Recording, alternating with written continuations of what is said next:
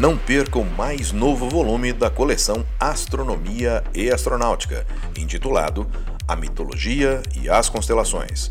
E não deixe de seguir Astronomia e Astronáutica no Instagram.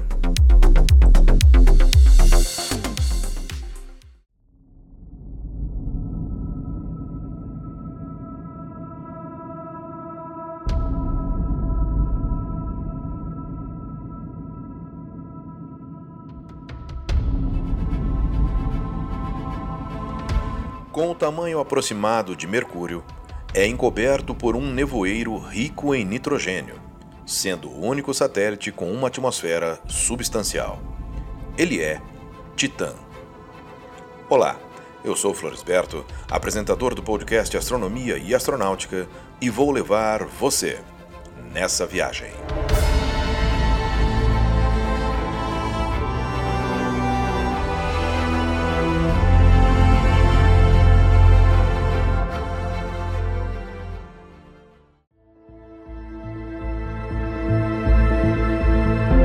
Descoberto em 1655 por Christian Huygens, Titã foi o primeiro satélite natural de Saturno a ser descoberto, sendo o maior do planeta e o segundo maior de todo o sistema solar, atrás apenas de Ganymede, de Júpiter.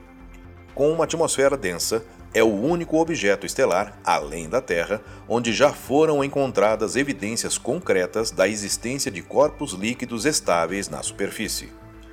Ele orbita Saturno a uma distância de 1 milhão e 200 mil quilômetros e é formado principalmente por gelo e materiais rochosos. Ele tem uma superfície geologicamente jovem, com poucas crateras de impacto, porém já foram encontradas várias montanhas e possíveis criovulcões.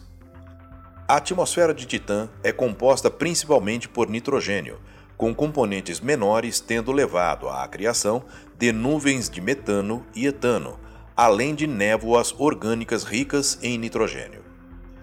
O clima inclui ventos e chuva, criando uma superfície similar à Terra, com presença de dunas, rios, lagos e oceanos, que provavelmente são de metano e etano líquidos.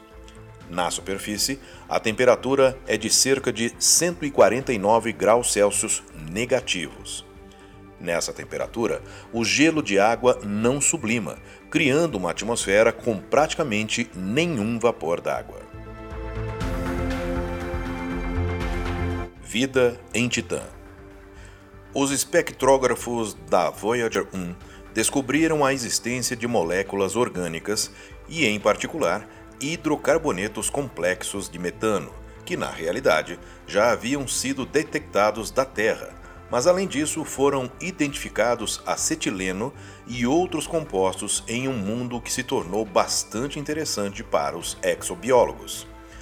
Foi descoberto ainda ácido cianídrico, uma molécula simples composta por três átomos, mas que são a base para o DNA.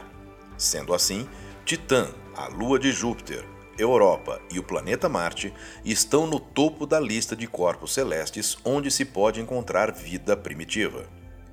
Daqui a 5 bilhões de anos, quando o Sol estiver se aproximando do final de sua vida, aumentando seu tamanho em 50 vezes, Titã vai receber a mesma quantidade de energia solar que a Terra recebe hoje podendo, hipoteticamente, e por um curto período de tempo, tornar-se um mundo oceânico onde a vida poderia prosperar.